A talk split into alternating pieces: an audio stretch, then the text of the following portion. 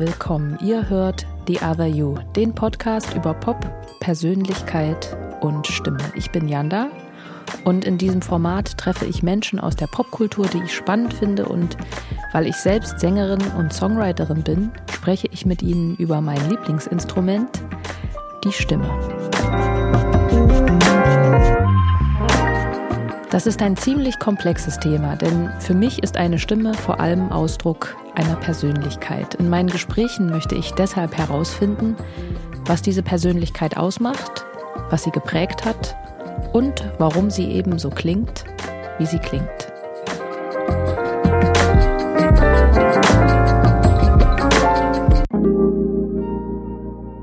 Als die Ärzte 1995 das Album Planet Punk veröffentlichten, war ich ein so großer Fan, dass ich im Musikunterricht einen Vortrag darüber gehalten habe.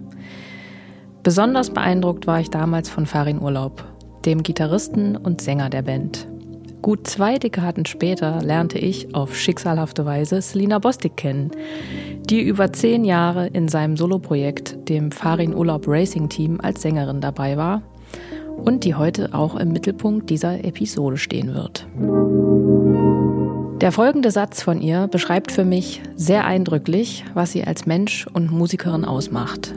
Wenn man dahin geht, wo die Angst ist, dann entsteht etwas Großes.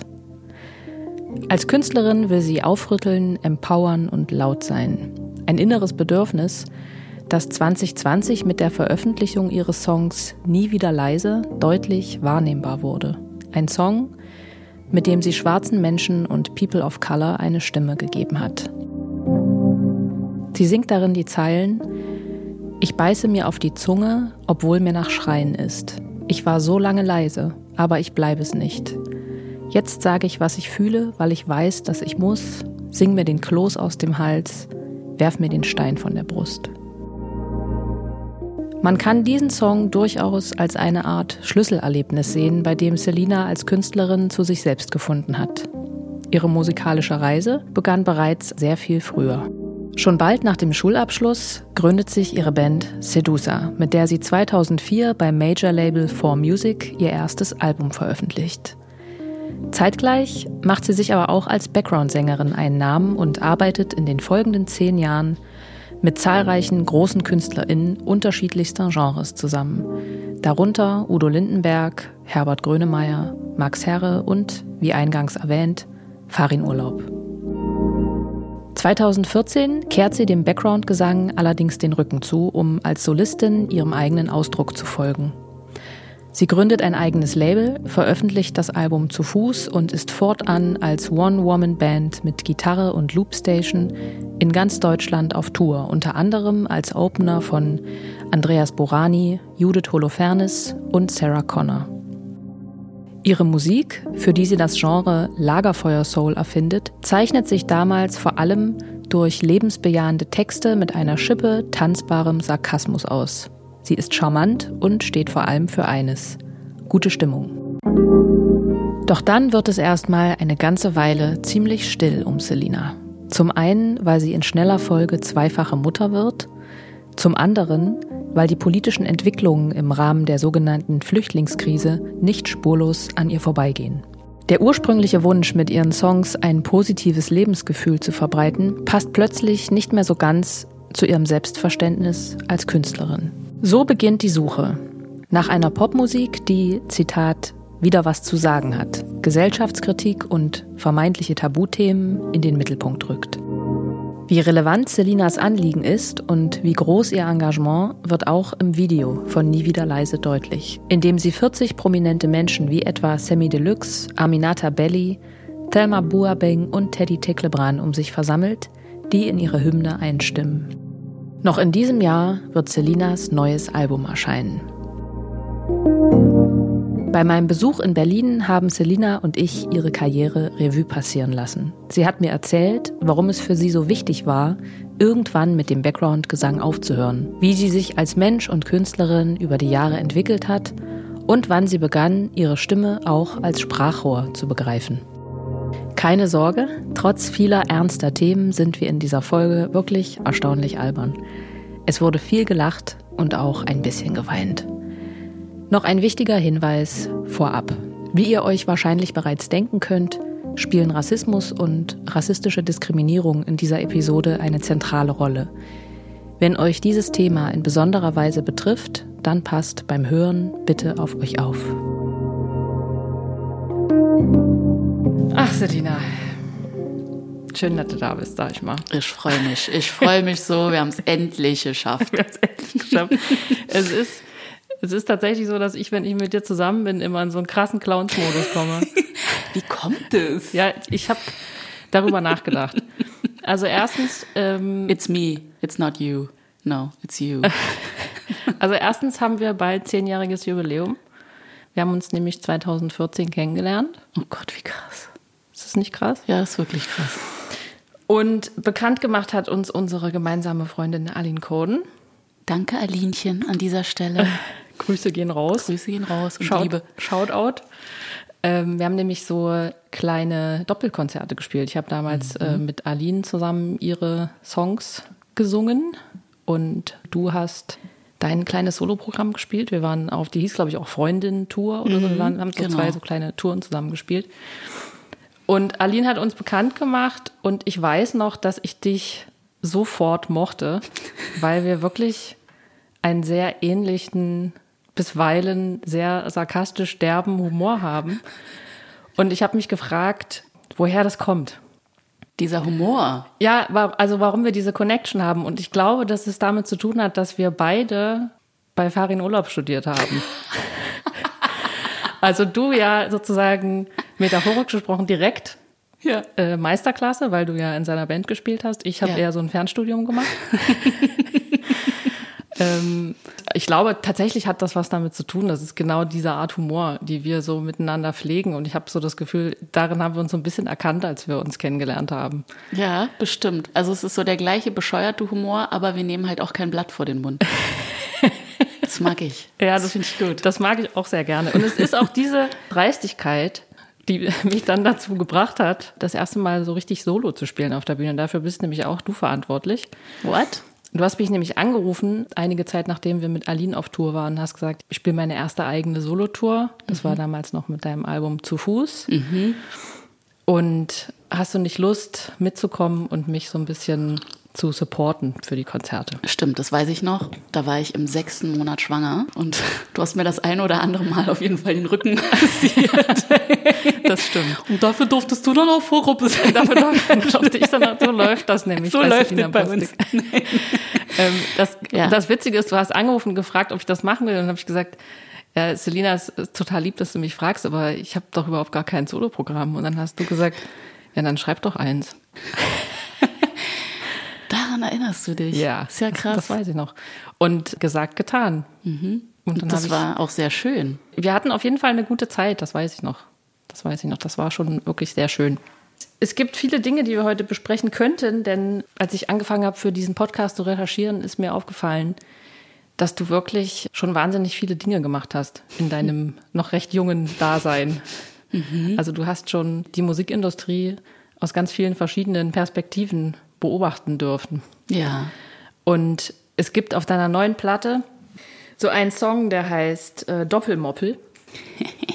Und ja. ich zitiere mal daraus.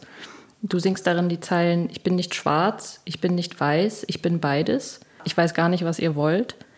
Ich bin nicht halb dies, ich bin nicht halb das, ich bin doppelt.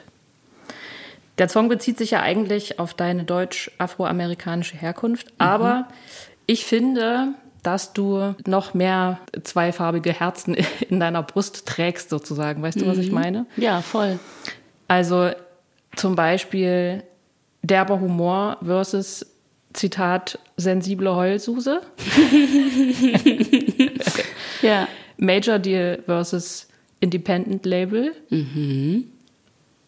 Background-Sängerin versus Frontfrau slash Solistin oder Solokünstlerin slash Aktivistin. RB versus Pfadfinderlieder. Und ja. natürlich die glorreiche Bossbitch Berlin versus Singer-Songwriterin. ja, stimmt. Ach, ist das schön. So habe ich das noch nie gesehen. Aber so ist es.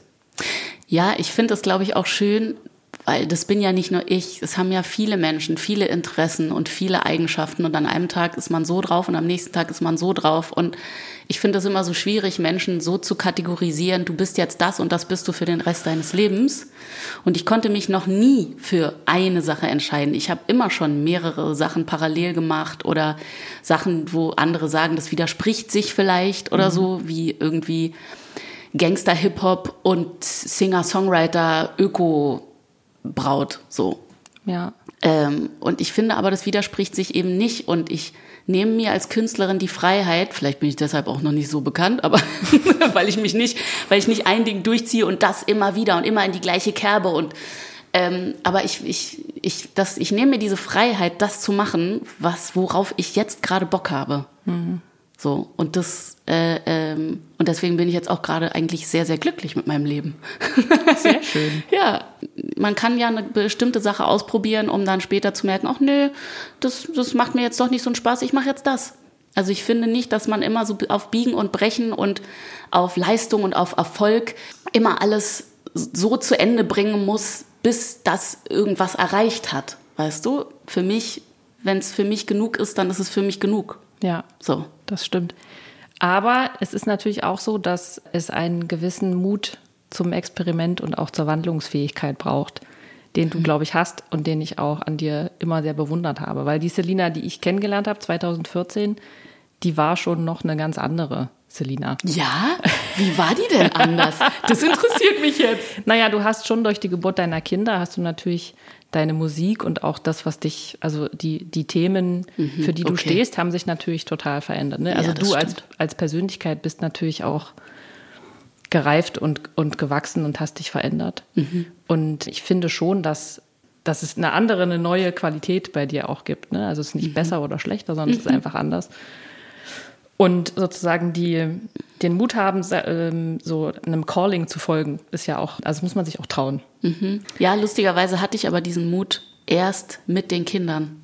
Mit mhm. und für meine Kinder. So, ne? Das ist, äh, ja, das ist mir auch immer ganz wichtig zu betonen, auch so traurig es vielleicht klingt, dass ich das für mich selber, wenn es nur jetzt um mich gehen würde, ähm, ich vielleicht diesen Schritt gar nicht gemacht hätte, weil ich gar nicht so das Bedürfnis oder die Dringlichkeit gesehen hätte, da jetzt irgendwas zu verändern. Ja. Aber deine Kinder sind ja auch ein bisschen du. Und du bist ja auch ein bisschen hm. deine Kinder. Stimmt. Hast du schön gesagt.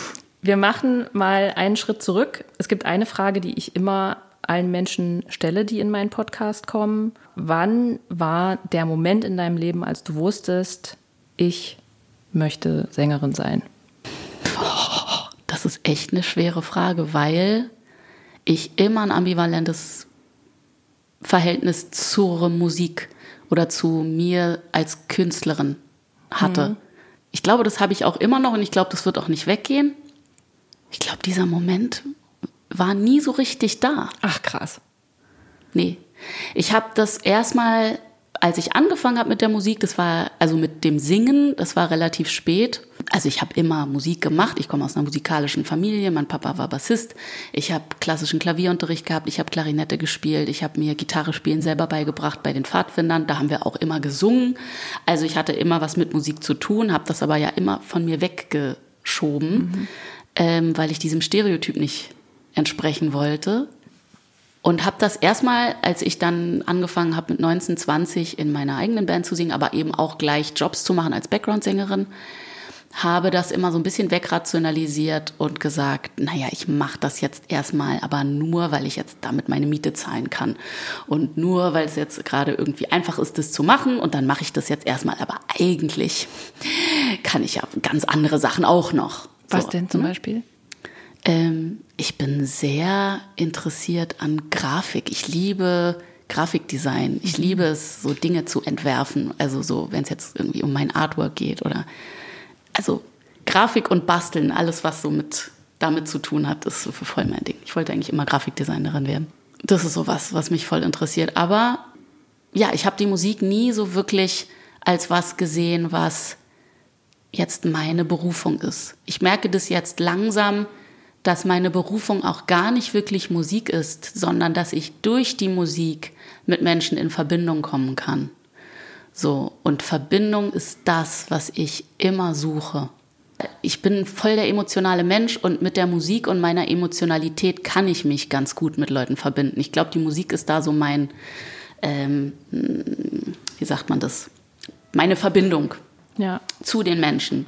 So, so kriege ich die und so kriegen auch Menschen mich oft durch Musik. Und das ist quasi nur das, das verbindende Tool, um, ja, um mich zu verbinden. Das ist so schön, dass du das sagst. Ich finde das richtig schön. Ich habe nämlich auch ein bisschen ein ambivalentes Verhältnis zu meiner inneren Künstlerin. Ja. ja.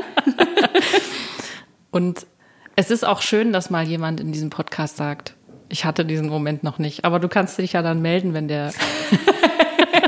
Ja, mache ich. Ruf mich doch dann an. Nein, es, es gibt bei mir im Kopf auch immer noch dieses Bild von einer Kün wie eine Künstlerin zu sein hat. Ja. Und ich glaube, das, ich, ich schüttel das langsam ab, aber das hat ganz, ganz lange gedauert, bis ich mir nicht mehr gesagt habe, eine Künstlerin muss 100 Songs im Jahr schreiben oder eine Künstlerin muss ähm, sich immer so und so anziehen und sich schminken und sich so und so geben und es gibt ja alles. Ich meine, Kunst ist alles. Es ist egal. Ja. So.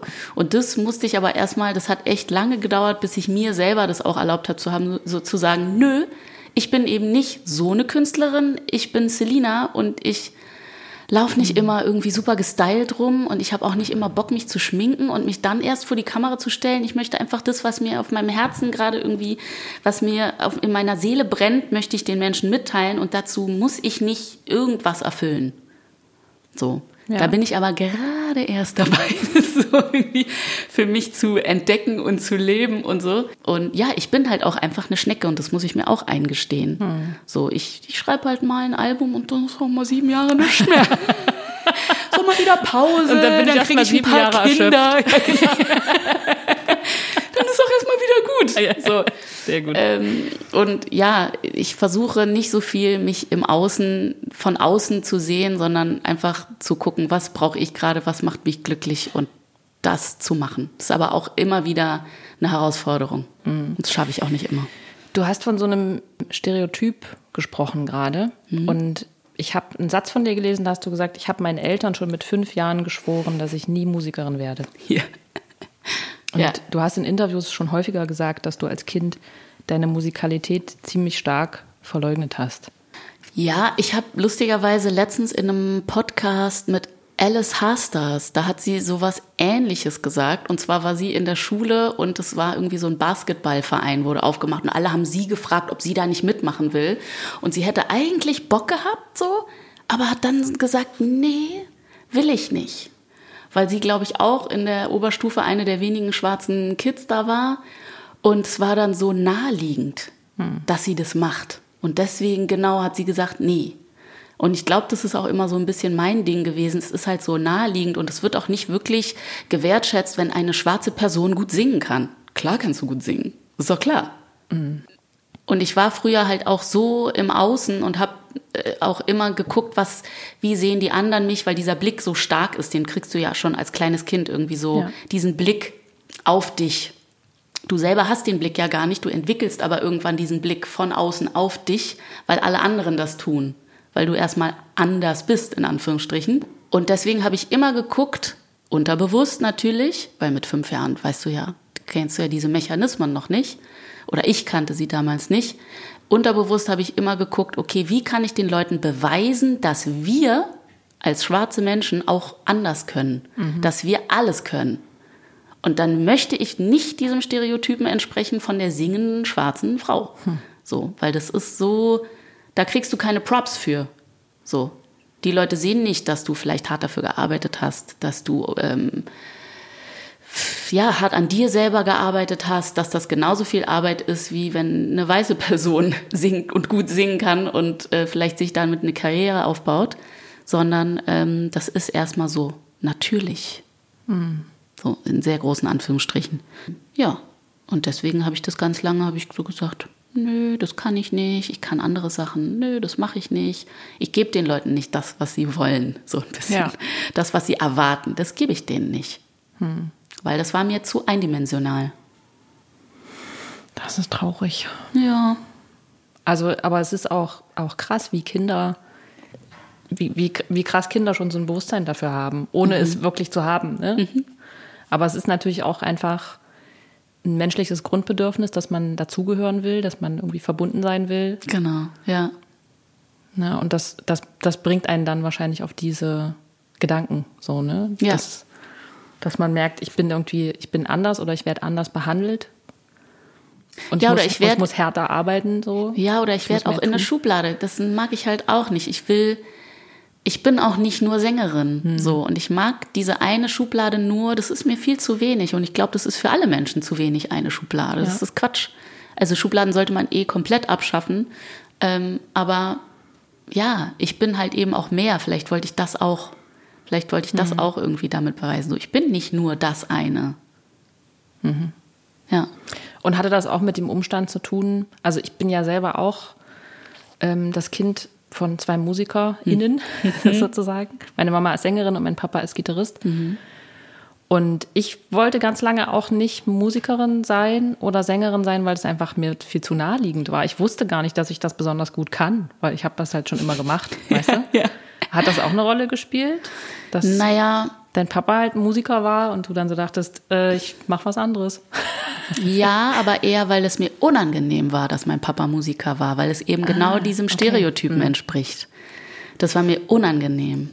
So, dass ich sagen musste, ja, mein schwarzer Vater ist auch noch Musiker. Mhm. Das war es eher, obwohl er ein toller, ein begnadeter Musiker war und ein toller Papa. Ja, ja. ich äh, muss auch immer ein bisschen weinen, wenn ich dieses Lied höre, was du für deinen Papa geschrieben hast. Ich kann das auch nicht anhören, ohne zu heulen. Ja, ja das glaube ich. Das glaube ich sehr. Das ist auf deiner Platte zu Fuß und das heißt für immer, richtig? Genau. Jetzt wird es ja schon emotional. So ist das mit uns beiden, Schatz. So ist das einfach. Schön, dich zu sehen, Sabina. Ich freue mich sehr. Voll schön. Ich habe auch überhaupt kein Problem mit Heulen. Ich finde Heulen super. Ah, I love it. Sehr gut. I'm so at peace, dass ich eine Heulsuse bin. Das wird sich auch nicht mehr ändern. Das wird im Alter auch nur noch schlimmer, sag's ich. ja, das stimmt. Ja. Das wird wirklich schlimmer. Mhm. Ich würde gerne noch mal einen kleinen Schritt zurück machen weil du bist ja am Ende dann doch irgendwie im Musikgeschäft gelandet. Du hast vorhin schon mal so ein, so ein Recap gemacht, so einen kleinen Lebensrecap ganz am Anfang. ja. Du bist ja dann so über das Dasein als Background-Sängerin ins, ins Musikgeschäft reingerutscht. Ist mhm. das richtig? Also ich weiß, dass du auch eine Band hattest namens Sedusa. Genau. Und, und ihr auch mal einen Major-Deal hattet, glaube ich. Bei 4Music. Ey, das war beides so parallel. Okay. Also ich hatte immer meine eigenen Projekte, wo ich auch eigene Songs geschrieben habe. Zuerst mit Sedusa, dann irgendwann haben wir uns getrennt, dann war ich als Solokünstlerin bei 4Music und dann habe ich irgendwann meine, meine Singer-Songwriter-Sachen gemacht. So, und ähm, das war aber immer parallel zum Background-Singen. Mhm. Aber ich habe wirklich viel Background gesungen. Also ich muss sagen, da war der Fokus schon ja, neben Seducer, das war dann das Album und da lief natürlich auch dann zu der Zeit viel, aber ich war dann schon zwischen 2004 und 2012 oder 13, bis ich dann mein Singer-Songwriter-Projekt gemacht habe, war ich schon sehr viel unterwegs. Also größtenteils. Sag mal, mit wem du so unterwegs warst? Udo Lindenberg, also jetzt die großen Namen, Herbert Grönemeyer, Max Herre, Fahrinurlaub, Racing Team. Das waren so die, die größeren. Es gibt ja so einen Film, der heißt äh, 20 Feet from Stardom. Hm. Den kennst du ja bestimmt auch. Ja. Also diese, das ist so eine Oscar-prämierte Dokumentation und auch eine Hommage an so berühmte US-amerikanische Background-SängerInnen so Darlene Love und Lisa Fischer. Und der Titel macht das ja schon sehr plastisch. Also du bist als Sängerin sehr nah am Fame, mhm. aber du bist eben eigentlich nicht Fame. Die, du eben eigentlich nicht die Person, die vorne you are not. Am, am Bühnenrand steht. Ja. Und ich habe einen Artikel gelesen im Guardian über eben diese Doku und da war so ein Satz, der sich mir sehr eingeprägt hat. But once you accept the backing singer role, it is very difficult to break out. Ja, volle Kanne. Kannst Kann ich unterschreiben. Kannst du das mal erklären? Also ich fand Background-Singen halt schon immer sehr bequem. Ja. Du bist da so hinten, das Spotlight ist nicht auf dir. Wenn deine Stimme jetzt mal nicht so 100 pro am Start ist, ist das auch nicht so schlimm, weil du sitzt, stehst ja neben zwei oder drei anderen SängerInnen. Und du musst dich um eigentlich um nichts kümmern. Du musst irgendwie abends äh, äh, dein Kleidchen anziehen und auf die Bühne gehen und von rechts nach links und das war's. So. Ähm, Schulterarbeit ist wichtig. Ja, auch ganz. das soll man nicht vergessen. Schnipsen. Wenn du nicht schnipsen kannst, bist du raus. nee, ich sage jetzt nicht, dass es, dass es, äh, äh, ähm, also mir ist es sehr leicht gefallen. Und dadurch, dass ich mit irgendwie so Größen war, die auch schon damals Größen waren, war das auch easy im Tourbus. Und dann hatten wir Hotels und gutes Essen und war irgendwie eine nette Truppe. Also und es ist abwechslungsreich. Du bist immer in einer anderen Stadt. Mhm. Und es ist quasi, es ist so ein bisschen wie angestellt sein. Ja. Habe ich mir jetzt so überlegt. Das ist so, ja, äh, wir sind übrigens äh, nächste Woche da und da, alles klar, trage ich mir in den Kalender ein und dann komme ich da hin und dann ist da alles aufgebaut und dann kann ich loslegen. Mhm. Und ich habe gemerkt irgendwann, wenn ich da jetzt nicht jetzt kompletten Cut mache und meinem eigenen Soloprojekt irgendwie Gas gebe, dann wird es nichts mehr, weil das so eine bequeme Position mhm. ist aber du kommst da halt auch nicht wirklich raus. Also und man beziehungsweise ist, und, ja und man ist eben nicht Fame, ne? Ist man halt ist so eben nicht Fame und man ist eigentlich auch ein bisschen austauschbar, muss man sagen. Ja, also aber ob ich da hinten jetzt stehe oder irgendjemand anders ist ein bisschen Wurst.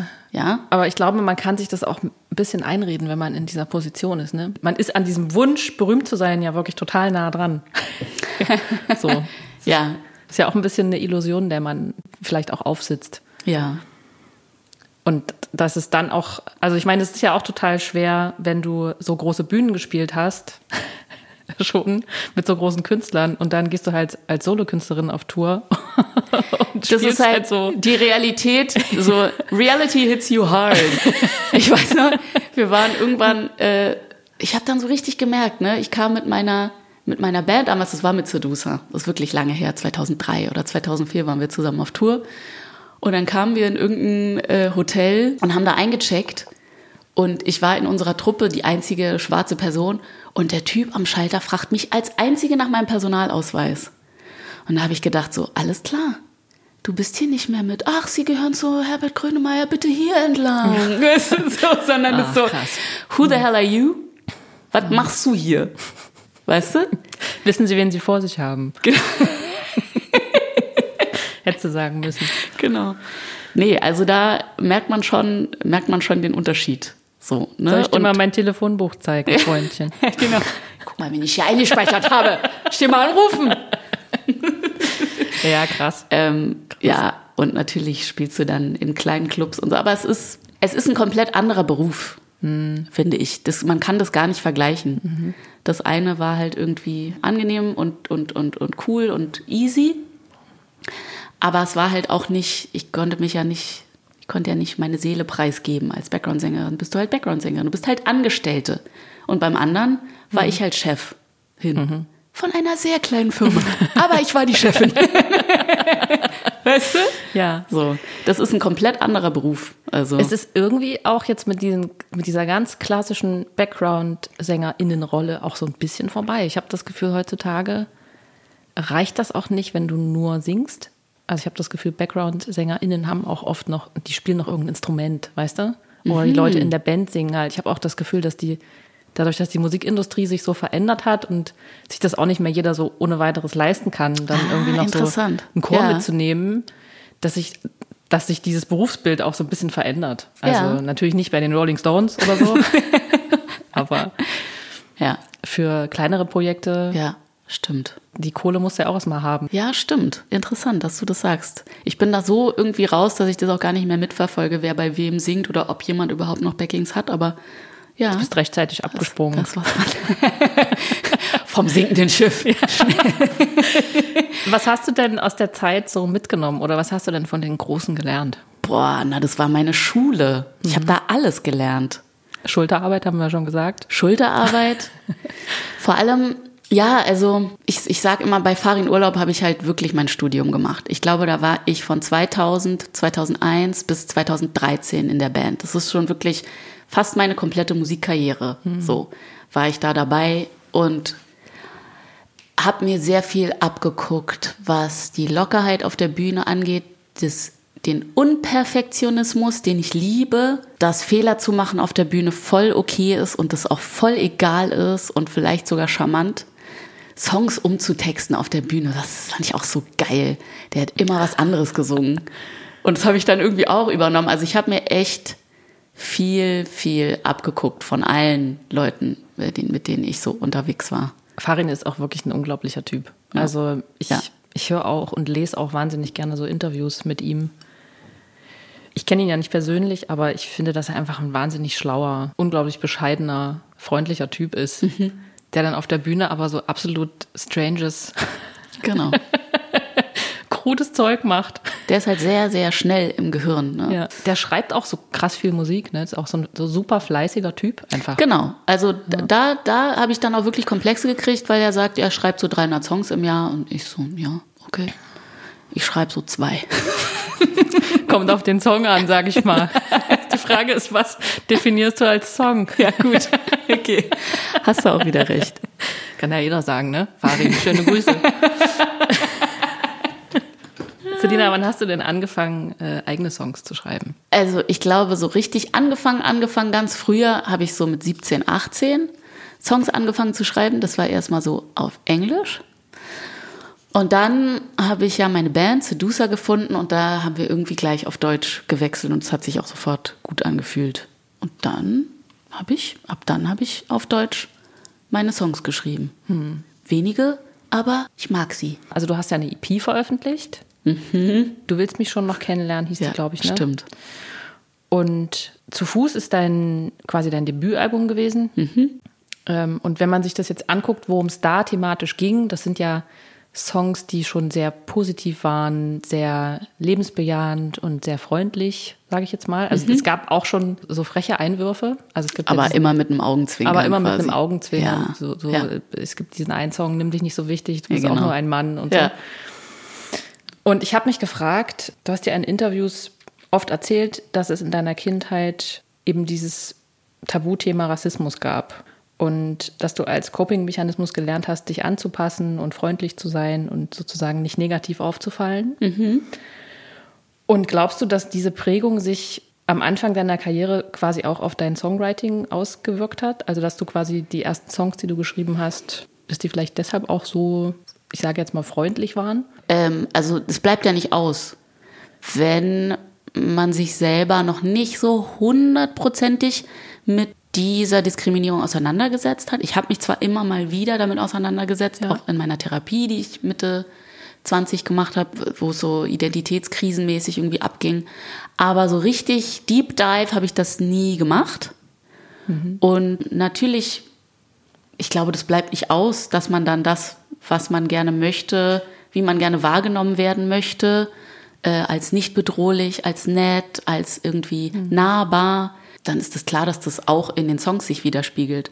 Ja. Und zusätzlich habe ich auch ganz bewusst ein positives, optimistisches Album machen wollen. Also das war wirklich so, dass ich mir gedacht habe, boah, es sind hier irgendwie so viele Heul, Heulsusen in Anführungsstrichen, so melancholische, traurige, nachdenkliche Lieder unterwegs im deutschen Kontext jetzt. So wie meine meinst du? Ja, genau. ich habe schon verstanden. Sprich weiter, Selina. Und dem wollte ich was entgegensetzen, ganz klar. So. Und ich bin ja auch so ein Typ ich bin jetzt ja auch kein trauriger, wütender Mensch. Wenn man mich trifft, ja, bin ich einfach nicht. Ich bin positiv und sonnenscheinmäßig. Aber diese mutige Komponente war da noch nicht so richtig da. Mhm. Ich habe irgendwie mit Papa, ja, okay, alle Striche außer Papa, würde ich heute auch nicht mehr so texten, weil es nicht politisch nicht geil, politisch nicht korrekt. Ich sage jetzt immer alles Pisser außer Papa. Weil was ist schlimmer in einem Stricher bitte? Ja, entschuldige mal. Äh, aber genau, also ähm, ja, man verändert sich ja auch. Mhm. Und das sind, glaube ich, so beides Sachen, die da so mit reinspielen. Zum einen war es völlig bewusst und zum anderen war es halt auch noch völlig unterbewusst. Diese Rolle, die ich mhm. gerne, wie ich gerne wahrgenommen werden möchte. Ich kann mich noch total gut daran erinnern, dass wir im Backstage saßen in Düsseldorf auf dieser Tour mit besagtem Album, was ich übrigens sehr mag. Ich höre hör die auch ab und zu noch, die Platte. Ach, schön. Ähm, und ich glaube, da bin ich auch nicht die Einzige. äh, wir saßen im Backstage und du hast gesagt, das werde ich nie vergessen, du hast gesagt, also die nächste Platte, die wird nicht so freundlich. Wirklich, das habe ich gesagt. Das hast du, hast du gesagt. Krass. Und ich kann mich auch sehr gut daran erinnern, dass damals schon so eine Art Politisierung in dir stattfand und du dich viel mit Rassismus und Rassismuskritik mhm. befasst hast. Mhm. Ich weiß, dass wir auch auf Tour darüber geredet haben. Ich habe das damals aber, glaube ich, auch aus Unwissenheit noch nicht so verstanden. Mhm. Und dann wurde dein erstes Kind geboren. Und du sagst oft, dass mhm. dann so ein ganz neues Bewusstsein in dir wach wurde. Hast du ja vorhin auch schon erwähnt. Und ich würde gerne wissen, was ist da mit dir passiert? In Bezug Hui. auf. Ja, fassen Sie das doch mal in drei Sätzen fassen kurz. Sie das doch mal kurz zusammen. Na, ich habe einfach gemerkt, dass, ähm, dass nicht nur ich davon betroffen bin, mhm. sondern ich habe das über eine Person, die mir sehr nah ist, nämlich mein Kind, gesehen, wie es sie auch betrifft. Und habe gemerkt, ich will das zum einen nicht, dass mein Kind das abkriegt. Lässt sich ja nicht vermeiden. Und dann habe ich gesagt, okay, dann will ich aber meinem Kind was anderes vorleben, als wie ich bis jetzt mein Leben gelebt habe, nämlich hm, mhm. nett zu lächeln und irgendwie nicht aufzufallen und hey, ist doch alles gut und wir verstehen uns doch alle, dass das für mich nicht mehr geht. Weil Kinder gucken sich ja alles ab und ich möchte nicht, dass sie sich das abgucken. Ja, letztens hat jemand zu mir gesagt, fand ich total krass, wenn du Kinder kriegst, dann spielst du eigentlich nochmal deine eigene Kindheit komplett durch. ja, auch das. Genau. Und du trägst dein Herz im Außen. So, oh. das ist so das, was ich, das hat irgendjemand letztens, habe ich das auch mhm. gelesen oder gehört. Da ist auf einmal dein Herz da draußen und wenn du mhm. merkst, dass mit dem irgendwas passiert, dann denkst du so, nee, Freunde, das geht doch nicht. Da muss ich jetzt, will ich jetzt was ändern. Mhm. Und das war wirklich der Moment meiner großen Politisierung. Ja. Also da habe ich dann auch nie wieder leise geschrieben. Ich habe das für meine Kinder geschrieben. Also die Strophen waren auch erst anders. Die waren erst so, dass ich gesagt habe, nicht gesagt habe, ich schaue in den Spiegel, was ich sehe, ist wunderschön, sage mhm. ich ja in der letzten Strophe, sondern ich habe gesagt, Sie sind, meine Kinder sind mein Spiegel mhm. und was ich sehe, ist wunderschön. Mhm. Also ich habe das wirklich für die geschrieben, ich habe es dann nochmal umgeschrieben, so, damit es auch wirklich für alle irgendwie ist, beziehungsweise mit der tollen Jovanka von Wilsdorf habe ich das gemacht. Den Text? Ja, also nee, den Text habe ich mit Keno Langbein geschrieben. Mhm. Von und sie Mama? hat genau von Moop Mama. Ex-Moop-Mama, aber sie hat es nochmal geeditet. Mhm. So. Und das war wirklich, also ich, ja, wenn meine Kinder älter sind, verstehen die das vielleicht irgendwann. Das ist, sie sind der Grund, warum ich jetzt so ein geiles Leben habe. Mhm. So, warum ich auch so wundervolle Menschen kenn kennenlernen durfte, die irgendwie das gleiche Ziel haben und die auch für was kämpfen und was verändern wollen. Das hätte ich alles, diesen Drive hätte ich gar nicht, nur für mich alleine. Mhm. Aber es kommt mir total zugute, dass ich diesen Drive jetzt habe. Mhm. so. Du hast einen Satz gesagt, ich hatte das Gefühl, ich singe für eine weiße Masse, aber nicht für alle. Mhm. Das war in Bezug auf dein erstes Album, ne? Genau. Also ich muss da, ich will dazu sagen, ich liebe mein erstes Album. Ich liebe ja. zu Fuß. Ich liebe auch die Songs und es ist auch alles 100% Selina. Aber was mir damals nicht bewusst war, ist, dass ich immer diesen White Gaze auch hatte. Ich hatte immer dieses von außen auf mich drauf gucken. Und mhm. dieses von außen auf mich drauf, drauf gucken ist, das Außen ist die weiße Dominanzgesellschaft. Mhm. Und, ähm, und ich wollte jetzt ganz bewusst ein Album machen, was für meine Community ist, für die People of Color und für die schwarzen Menschen eben auch. Mhm. So. Und die weiße Mehrheitsgesellschaft darf da gerne auch mit hören und mitfühlen und hm. äh, dabei sein.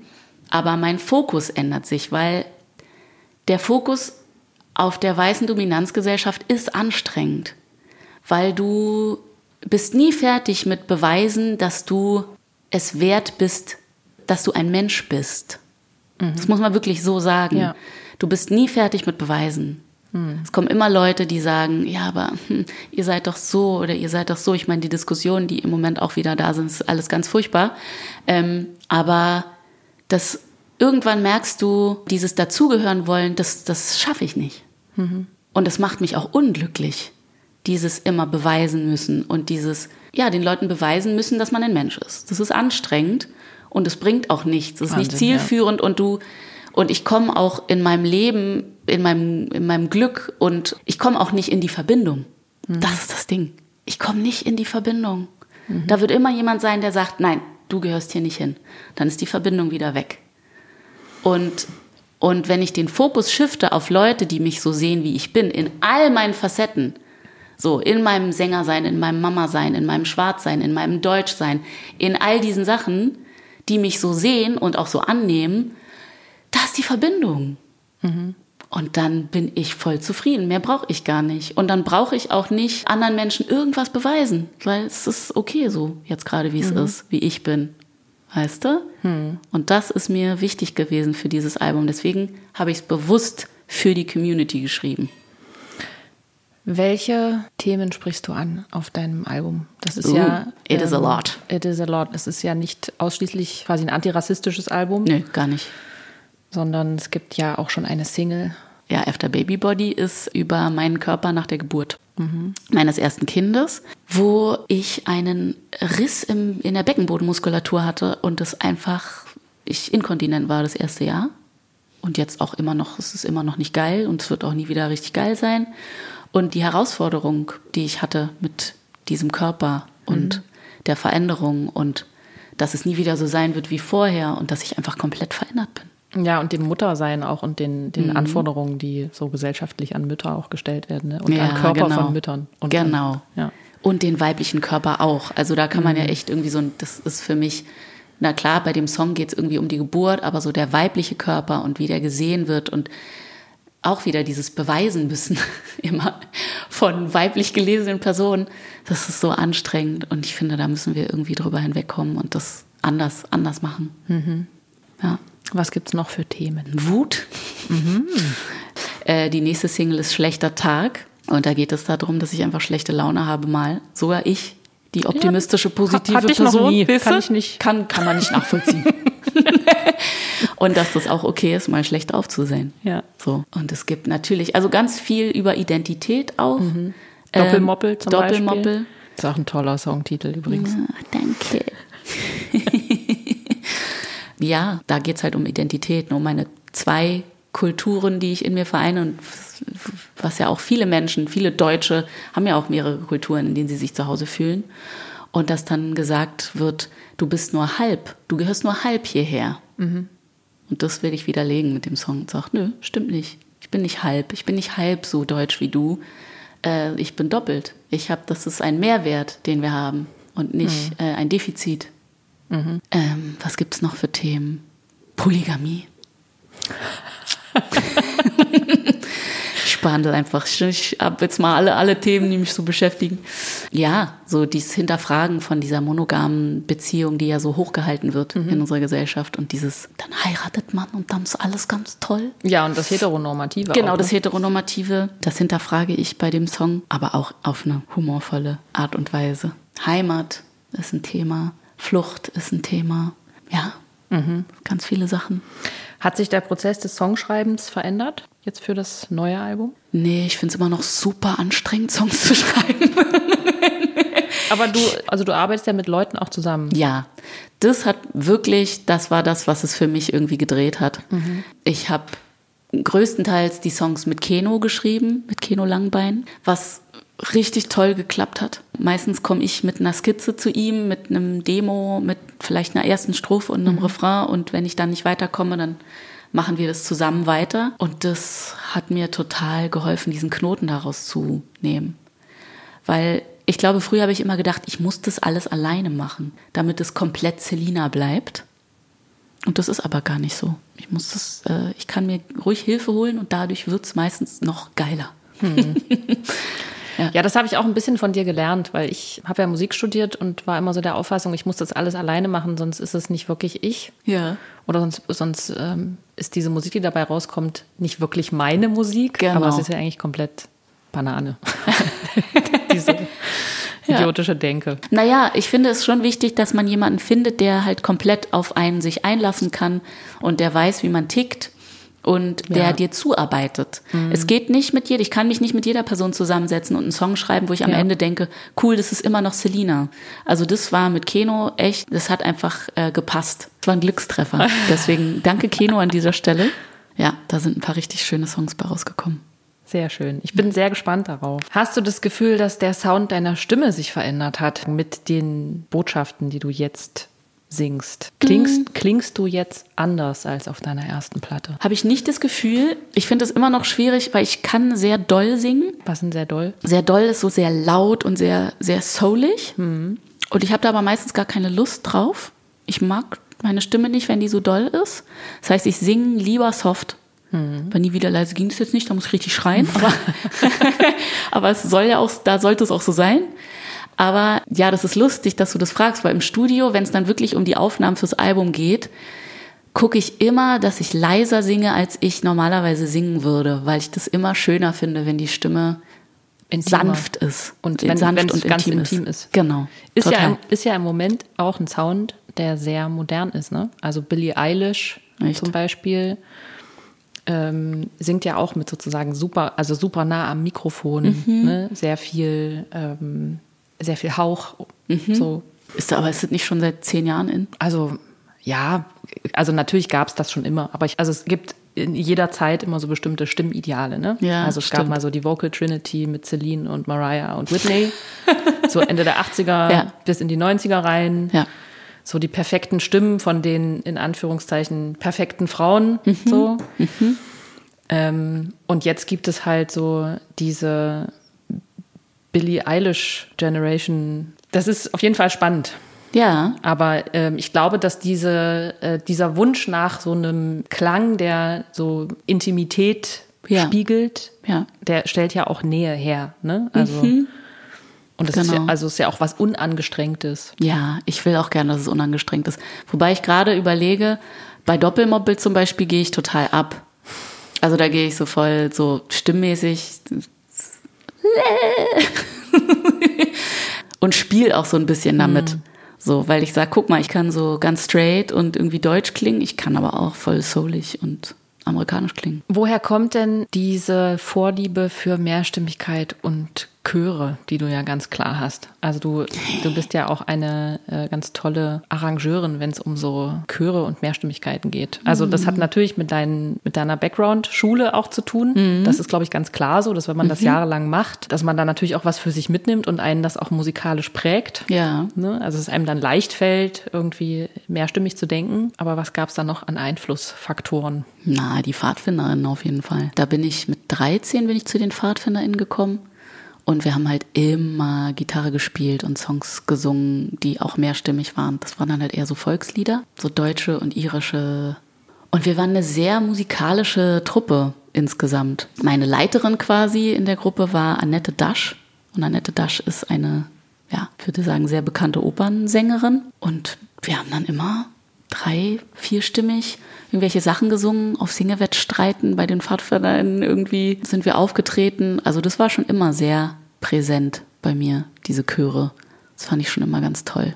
Und vor allem, wenn man dann so am Lagerfeuer sitzt mit der Gitarre und dann singt man so und dann ist das irgendwie so alles ganz, oh, es war so, es hatte so einen Zauber.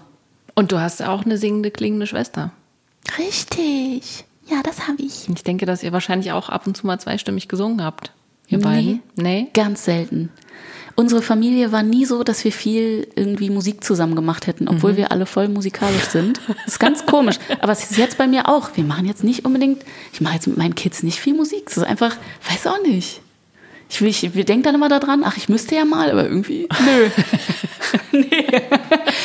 Wobei meine Schwester und ich, wir am haben Ende, schon, Am Ende mögen die Kunst, weißt du. Also Weißt das, du? Nee, geht gar nicht. oh Gott.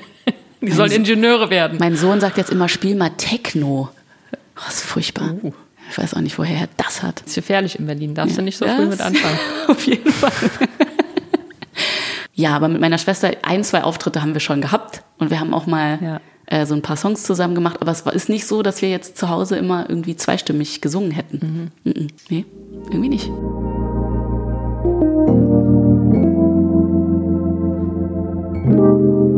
Hast schon über deinen Song Nie wieder leise gesprochen, mhm. den du geschrieben hast. Und dieser Song ist ja die Hymne geworden von der deutschen Black Lives Matter Community. Mhm. Und das war ja eigentlich jetzt nicht der Plan. Also sowas kann man ja auch nicht planen. Ne? Nee.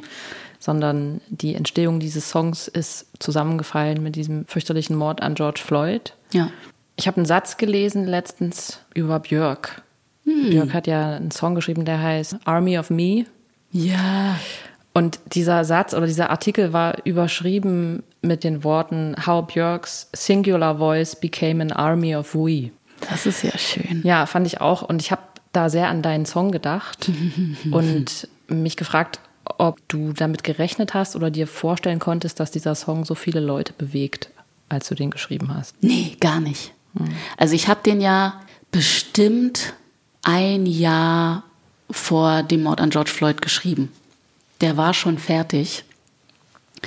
Und ich habe da damals einfach nur an meine, an mein Aufwachsen gedacht als kleines schwarzes Kind in Deutschland und an meine Kinder. Und deswegen habe ich diesen Song geschrieben, weil das mir so unter den Nägeln brannte und irgendwie raus musste.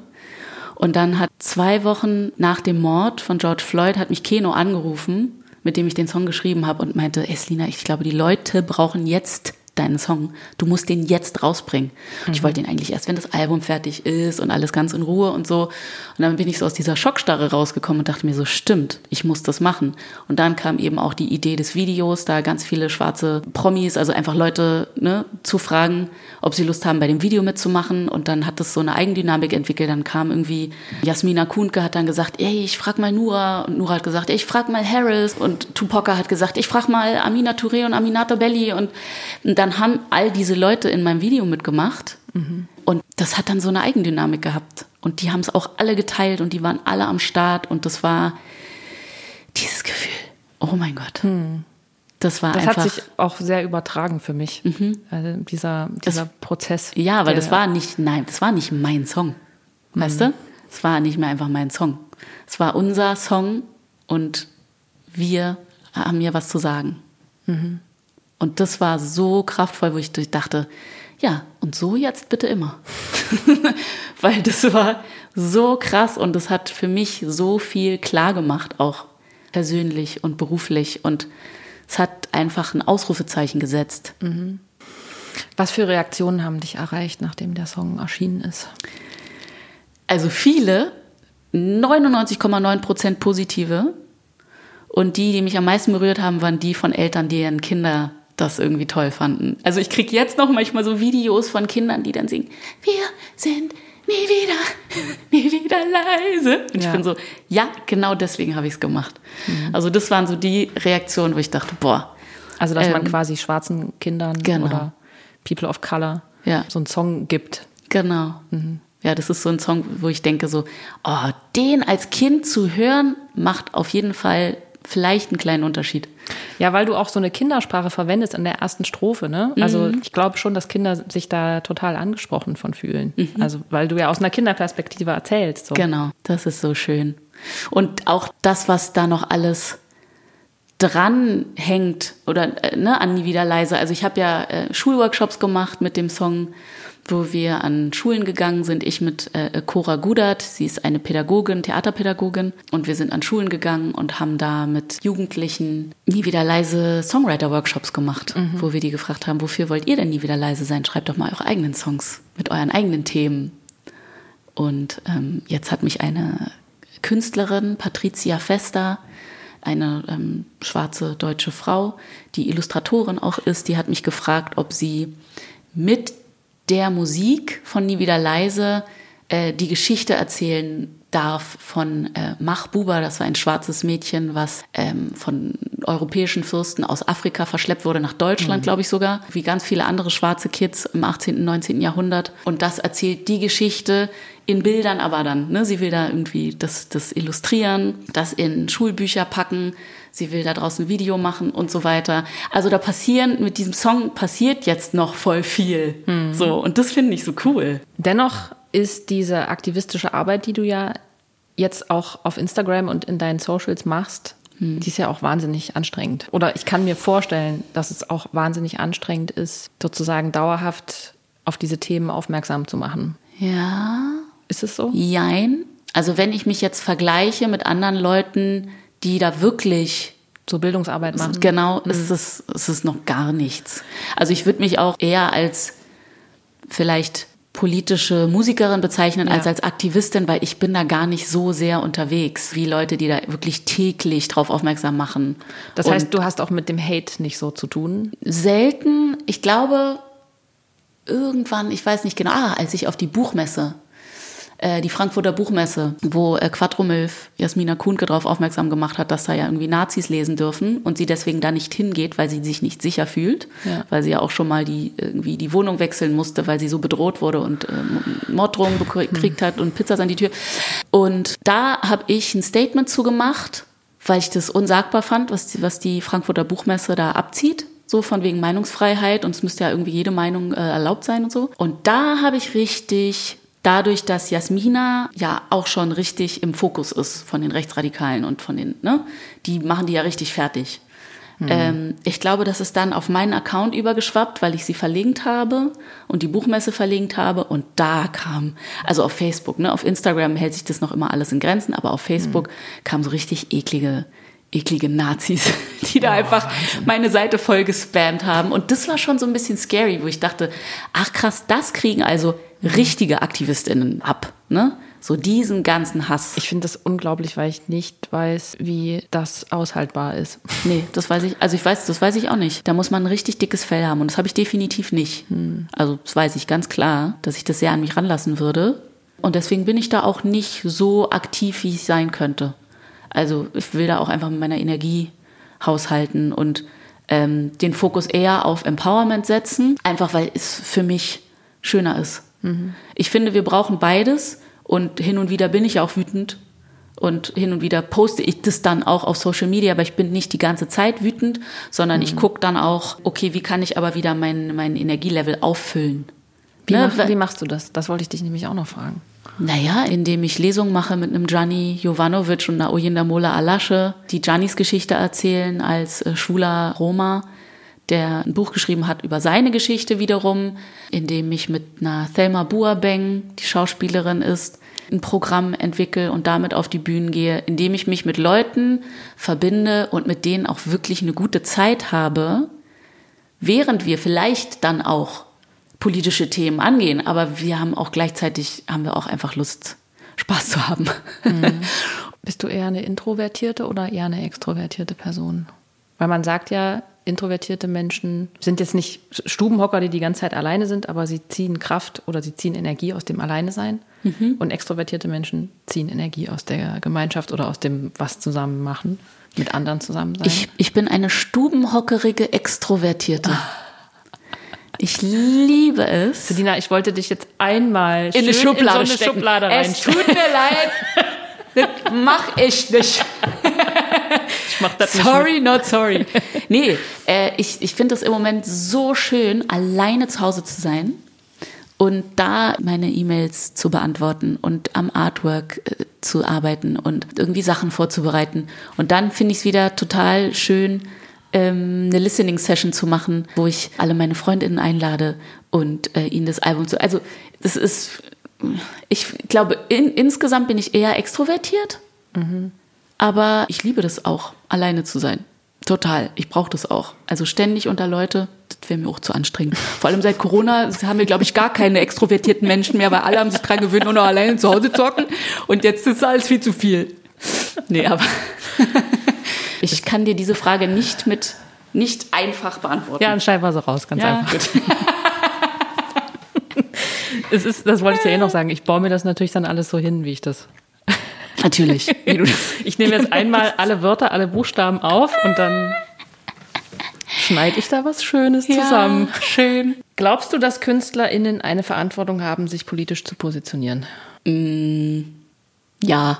Ich weiß, Kunst ist Kunst und alle sollen machen, was sie wollen. Mhm. Aber in der heutigen Zeit habe ich so das Gefühl, wir brauchen noch mehr KünstlerInnen, die sich positionieren, weil wir noch zu wenige sind wir sind noch zu wenige, die den Mund aufmachen. Mhm. Neuestes Beispiel, Rock am Ring und Rock im Park, wo Pantera auftreten soll, wo der Frontmann halt schon öfter irgendwie White Power äh, gerufen hat und den Hitlergruß gezeigt hat auf der Bühne und so weiter und so fort.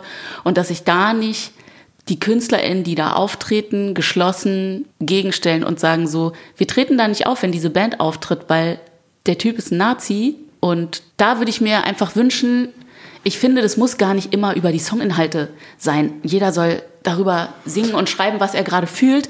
Aber so gewisse Werte, wenn man die wirklich vertritt, dann sollte man da auch hinterstehen. Ja. Und das finde ich wichtig, dass die Leute dann auch ihre Reichweite nutzen, um da laut zu sein und um ein Statement zu setzen, weil ansonsten lassen wir das alles halt so weiterlaufen und, hm. und dann Hanau. Weißt du, was ich meine? Also ähm, für die hat es keine Konsequenzen. Für hm. diese weißen KünstlerInnen hat es keine Konsequenzen, ja. wenn da Pantera spielt. Aber was für Konsequenzen hat es für schwarze Menschen und People of Color? Schon eine große Konsequenz. Ja, total. Und das übersehen die Leute oft und das ist denen dann manchmal einfach zu unbequem.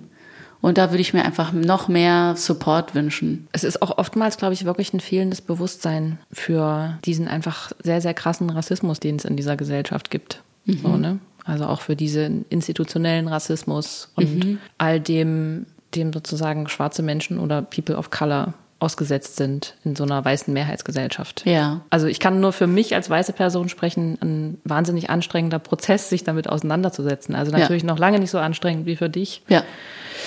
Aber auch ich habe natürlich mit so Themen wie White Fragility zu tun gehabt oder merkt das auch selber immer wieder an mir. Ja. Und was mir sehr geholfen hat, unter anderem ist dieser Podcast von Tuka Ogette. Und, mm, der und ist dir. so toll. Ach so, mit mir. Ich bin natürlich durch die Folge, in der du zu Gast warst, mhm. darauf gekommen. Vielleicht kann man das nochmal sagen. Tupoka Ogette ist eine Vermittlerin für Rassismuskritik und auch Autorin dieses wirklich tollen Buches Exit Racism. Und jetzt auch neuem Buch Und jetzt du. Mhm. Und noch anderem neuen Buch, das rassismuskritische Alphabet. Ja. Meine Güte, die Frau haut raus, das ist ja, unglaublich. Ja. Also es ist wirklich eine unglaubliche Frau. Ja, ganz und tolle. Durch diesen Podcast, wo du mit ihr oder wo ihr gemeinsam über euer Schwarzsein in dieser Gesellschaft gesprochen habt, mhm. habe ich viel von der Dimension verstanden. Mhm. Auch was du erzählt hast über deine Kindheit, was du vorhin auch hast anklingen lassen. Du hast ja. in dem Podcast auch erzählt, dass du dir als Kind oft bewusst so weiße Freundinnen gesucht hast. Ne? Also ja. Also dass, dass Kinder auch so verschiedene ja. Coping-Mechanismen haben, mit ja. ihrem Schwarzsein umzugehen. Ja. Und äh, ich muss sagen, ich habe total geheult, als ich das gehört habe, Echt? weil ich das so, ja, weil mich das so berührt hat und weil ich glaube, also ich würde mir wünschen, dass mehr Menschen einfach verstehen, was das für Kinder auch schon bedeutet. Mhm. Es ist für mich ja auch, wenn ich so Hate-Kommentare oder wenn wieder irgendeine weiße Person irgendwas Unüberlegtes, Unsensibilisiertes sagt, dann ist das ja in dem Moment auch nicht schlimm. Aber, aber ach, ein guter Freund hat mal gesagt, es, es, es tut immer weh, wenn es eine alte Wunde ist. Hm, ja. Und das ist immer, was Rassismus angeht, ist es immer eine alte Wunde. Mhm. Ne? Also ein, was aus der Kindheit. Und das kann man so schnell, das ist immer eine Retraumatisierung und deswegen tut es so weh. Ja. Und deswegen bin ich auch ganz vorsichtig geworden, mit was für Menschen ich mich umgebe und was für Diskussionen ich führe oder ja. nicht führe, ähm, weil ich manchmal gar nicht die Kraft oder die Lust habe, wieder auf diese Verletzungen. Ja, so. genau, und es ist ja auch nicht dein Job. Genau. Äh, Aufklärungsarbeit und es ist auch nicht ja. mein Job, außer ich werde gut dafür bezahlt. ja. Genau. Ja, es ist ja auch tatsächlich so, man kann über das Thema Rassismus, das ist auch so ähnlich also mit den allermeisten Diskriminierungsformen, auch wenn es um Sexismus geht. Mhm. Man muss sich damit wirklich auseinandersetzen, ja. um einigermaßen qualifiziert darüber sprechen zu können. Ne? Ja. Also ich komme aus Thüringen. Wenn du da das Wort Rassismus sagst, dann stellen sich allen die Nackenhaare auf. ne? Aber wenn man sich damit beschäftigt hat, weiß man auch, es ist nur ein Begriff, um etwas zu benennen. Ja, Und genau. ist, ich möchte dich nicht beleidigen damit, sondern genau. aber da geht's halt schon los. Also das gibt ganz oft gar keine Ebene, nee. auf der man überhaupt über das Wort nur sprechen kann, weil Rassismus für viele Leute direkt bedeutet, dass ich jetzt denke, du bist ein Nazi. schlechter Mensch. Genau. Und sozusagen in den 90ern und 2000ern, als ich aufgewachsen bin, war Rassismus halt, waren das halt die Nazis mhm. auf dem Dorfplatz, weißt du? Genau. Mit Springerstiefeln und Glatze und wie sehr das inzwischen in der Mitte der Gesellschaft angekommen ist, ist halt, glaube ich, komischerweise immer noch vielen Leuten nicht so bewusst. So, mhm. vielleicht ist es, weiß nicht, vielleicht hat es auch was mit Privileg zu tun. Ja, definitiv. Mhm. Also wir haben ja gesehen, wie tödlich Rassismus ist. Mhm. Also jetzt nicht nur gegen schwarze Menschen, auch gegen muslimisch gelesene Menschen. Und ja, wenn es die Leute nicht selber betrifft, dann übersehen sie es halt oft. Ich meine, es geht mir ja auch mit Sachen so. Habe ich jetzt immer auf dem Schirm, wenn ich was ableistisches sage? Bestimmt nicht. Mhm. Ja. Ähm, und ich, ich bin ja auch jemand, der immer, immer noch dazulernt. Und ich glaube, wir haben nie ausgelernt. Ähm, das ist, sind alles so komplexe Themen. Aber ich würde mir einfach so ein bisschen mehr Empathie wünschen und auch die Bereitschaft zu lernen. So. Mhm. Also ich meine, wenn die Leute sich schon beim Gendern querstellen, dann bin ich so ein bisschen so, oh mein Gott, that's your problem? Wirklich? So? Ja. Also, weißt du? Ja, ich, ich verstehe total, was du meinst. Und das geht mir auch so, dass ich, wenn man jetzt sagt, wir versuchen zum Beispiel eine Sprache zu entwickeln, die möglichst viele Menschen einschließt. Ja. Oder möglichst alle Menschen einschließt. Ja. Natürlich ist das anstrengend. Ja. Natürlich muss man sich umgewöhnen und Mann macht auch Fehler. Weißt du schon, dass ich das Wort Mann jetzt verwende zum Beispiel, wäre ja schon für, ja. für viele Leute ein Problem, so, ja. dass ich nicht Mensch sage zum Beispiel. Ja. Aber das ist auch was, was Tupoka, glaube ich, auch gesagt hat, dass mhm. sie gesagt hat, äh, von Veränderung. Unsicherheit ist ein Zeichen von Veränderung. Mhm. Und Veränderung ist ja eigentlich das, was wir uns wünschen. Ja, und Veränderung ist ja auch unabdingbar. Es verändert sich ständig alles. Und es ist Arbeit am Selbst auch total. Genau. Also ich weiß nicht, ich mache auch super viele Sachen einfach falsch oder es gibt total viele Dinge, von denen ich keine Ahnung habe. Ne? Ja, das ich auch. So. Voll. Es wird auch immer so sein, aber es ist ja. doch schön, wenn man offen bleibt und sich eingesteht, dass man Fehler macht und dann aber nicht den Fehler beim anderen sucht, sondern sagt so, okay, dann mache ich es halt das nächste Mal anders. Oder ja, guck, wie ich dich nicht verletzen kann. Vielen Dank für deine schöne Musik, Stina. Mm. Und dass du tust, was du tust. Dankeschön. Und mir so viel beibringst. Ach Mann, das ehrt mich voll. Dankeschön, meine Liebe. Tut auch manchmal weh, aber. manchmal muss in die Fresse sein. Ja, Kunst muss auch ein bisschen wehtun, sonst. Ja. Sonst ist es doch langweilig. Sonst ist es doch langweilig. Was wünschst du dir für die Zukunft, Selina? Was ist der Plan? Wann kommt die Platte? Oh, die Platte kommt, ich sage jetzt mal ganz grob, Mitte des Jahres. Und, okay, ähm, Ende des Jahres. Nein, nein. du bist so frech. Yes, nee, so ich, frech. Nee, ich bin nee. nicht frech, sondern ich weiß einfach, wie es läuft. Ja, scheiße. Und, nein, und, sie soll wirklich Mitte des Jahres bitte kommen. Inshallah. Und sie ist ein absolutes Herzensprojekt von mir. Und ich möchte einfach, dass sie so viel wie möglich Menschen erreicht und berührt und ich mich mit so viel wie möglich Menschen verbinden kann. Und ich ich will wieder auf die Bühne, ich habe Lust, ja, ich habe Lust wieder mich live mit Menschen zu verbinden. Und ich hoffe, dass sich dadurch auch noch andere schöne Synergien ergeben. Ich will über die Musik hinaus einfach. Ich möchte, ja, das, was ich jetzt schon angefangen habe, mit AutorInnen, mit SchauspielerInnen mhm. zusammenarbeiten, mit Kids, mit, äh, ja, jeder, der irgendwie die gleichen Werte vertritt und auch was verändern möchte in unserer Gesellschaft. Mhm. Ähm, ja, mit denen möchte ich mich verbinden und schöne Dinge kreieren. Und ich möchte davon dann auch bitte irgendwann gerne meine Miete zahlen können. Danke. ja, finde ich, jetzt bisschen, ich schön. Finde ich jetzt ein bisschen viel verlangt. Entschuldigung. Aber ja, sorry. Just me, aber ich möchte Künstlerin sein, interdisziplinär und auch Geld verdienen. Genau. Was kommt als nächstes? Viel. Ich will einfach alles. Ich, will übers Wasser gehen. Herzelein. Ja, wird schon klappen. Ich meine, ja. auch das ist etwas, was in diesem Podcast schon häufiger gefallen ist. Man muss ein bisschen an Wunder glauben in diesem Job, sonst mhm. kannst du es gleich lassen. Ja, auf jeden Fall. nee, voll. Und im Moment, also durch meine Meditation und durch äh, hier die Affirmation, die guten, glaube ich auch wieder dran. Ich träume ganz, ganz schöne Sachen mir zurecht. Sehr gut. Ja. Es gibt eine Playlist zu diesem Podcast. Da packe ich natürlich meine persönlichen äh, Selina Bostik Hits drauf. Und ich würde mir wünschen, dass du auf diese Playliste auch noch SängerInnen oder Stimmen packst, die dich besonders beeinflusst haben. Oh, sehr gerne. Sag mal, wer ist denn das? Soll musst ich jetzt, jetzt musst sagen? Du jetzt raus, musst du jetzt raushauen. Also beeinflusst, ähm, lustig, dass mir dann immer Missy Elliott einfällt ja, es gibt einfach KünstlerInnen, die mich, die ich toll finde. Ich weiß nicht, ob beeinflussen so das richtige Wort ist, aber. Ich glaube, ähm, das, was einem so direkt in den Kopf kommt, ist meistens ein ja. Treffer. Missy Elliott, Erika Badu, Mariba, Emiliana Torini habe ich letztens auch wieder dran gedacht. Die habe ich eine Weile ganz oft gehört. Und Tori Amos habe ich jetzt auch wieder für mich entdeckt. Mhm. Ja, also ja, es gibt so ein paar. Wird dann sehr Hip-Hop-lastig, ja, Jessie, aber Musst halt mit leben. Du hast gesagt. Sag mir mal einen Song von Missy Elliott, den du draufpacken würdest. Dieser eine. Quiet, shh, hush your mouth. Silence when I spit it out. In your face. Der. Du weißt doch welcher. Aber wo wir gerade bei Spit It Out in Your Face sind, das habe ich ja am Anfang gesagt des Podcastes und das müssen wir, glaube ich, nochmal auflösen. Was? Dieses Boss Bitch Berlin Mysterium. Ach Gott, ja. Ich hatte meine Band Seducer und dann hat irgendwann Bushido mich angerufen und mich gefragt, ob ich äh, mit ihm ein paar Songs machen möchte, so featuremäßig. Und dann bin ich zu ihm ins Studio und habe zwei Songs für sein Elektro-Ghetto-Album eingesungen. ähm, mit ihm und Azad zusammen. Ja. Das war wie ein Dream come true, weil ich war damals harter Bushido-Fan. Und dann hat aber mein Management und meine Band gesagt so, äh, das finde ich aber gar nicht so geil, dass du da jetzt mit irgendwelchen krassen Gangster-Rappern zusammen bist. Das passt ja gar nicht in unseren Style. Und dann habe ich gesagt, ihr könnt mir meinen Traum nicht kaputt machen. Dann nenne ich mich halt Boss Bitch Berlin. Und dann habe ich unter Boss Bitch Berlin ein paar richtig pimpige Features gemacht, Alter, mit Bass Sultan Hengst und King Orgasmus One. Oh Gott. Natürlich.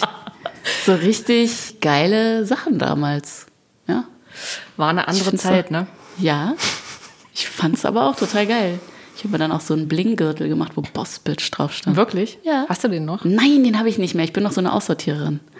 Den habe ich leider nicht mehr. Sonst hätten wir den irgendwann ins, ins Bostik-Museum, Ins Boss Bitch Museum. ins Boss-Bitch-Museum hängen können, in dem Schade. es keine Schubladen gibt. Leute. Metaphorisch und so. Ich bin übrigens auch Songwriterin, müssen Sie wissen. Vielen Dank, dass du mit mir gesprochen hast für diesen Podcast. Danke dir, meine Liebe. Das hat großen Spaß gemacht. Ja, wir durften heute bei deiner Mama sein. Hm, danke, in, Mama. In Mamas Wohnung. ja. Grüße gehen raus, Mama. Und ich hoffe, dass wir uns bald wiedersehen, spätestens zu unserem zehnjährigen Jubiläum im nächsten Jahr. Richtig. Habt es bitte auf dem Schirm. Ne? Ja, ja. Wird gemacht. Tschüss. Tschüss.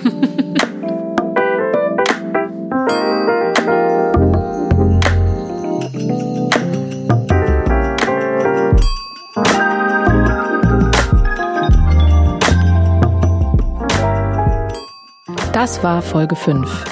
Selinas neue Single Schlechter Tag ist inzwischen übrigens bereits erschienen und eine unbedingte Empfehlung, so ihr sie noch nicht kennt. Schaut und hört euch das unbedingt an. In den Shownotes findet ihr wie immer alle Quellen zu dieser Folge, jede Menge Infos zu Selina und natürlich weiterführende Links zu Tupoka Ogette, über die wir in dieser Folge gesprochen haben und deren wichtige Arbeit wir euch sehr ans Herz legen. Ansonsten freue ich mich wie immer sehr, wenn ihr diese Folge teilt und beim Podcast-Anbieter eures Vertrauens bewertet. Danke fürs Zuhören und alles Liebe von mir, Janda.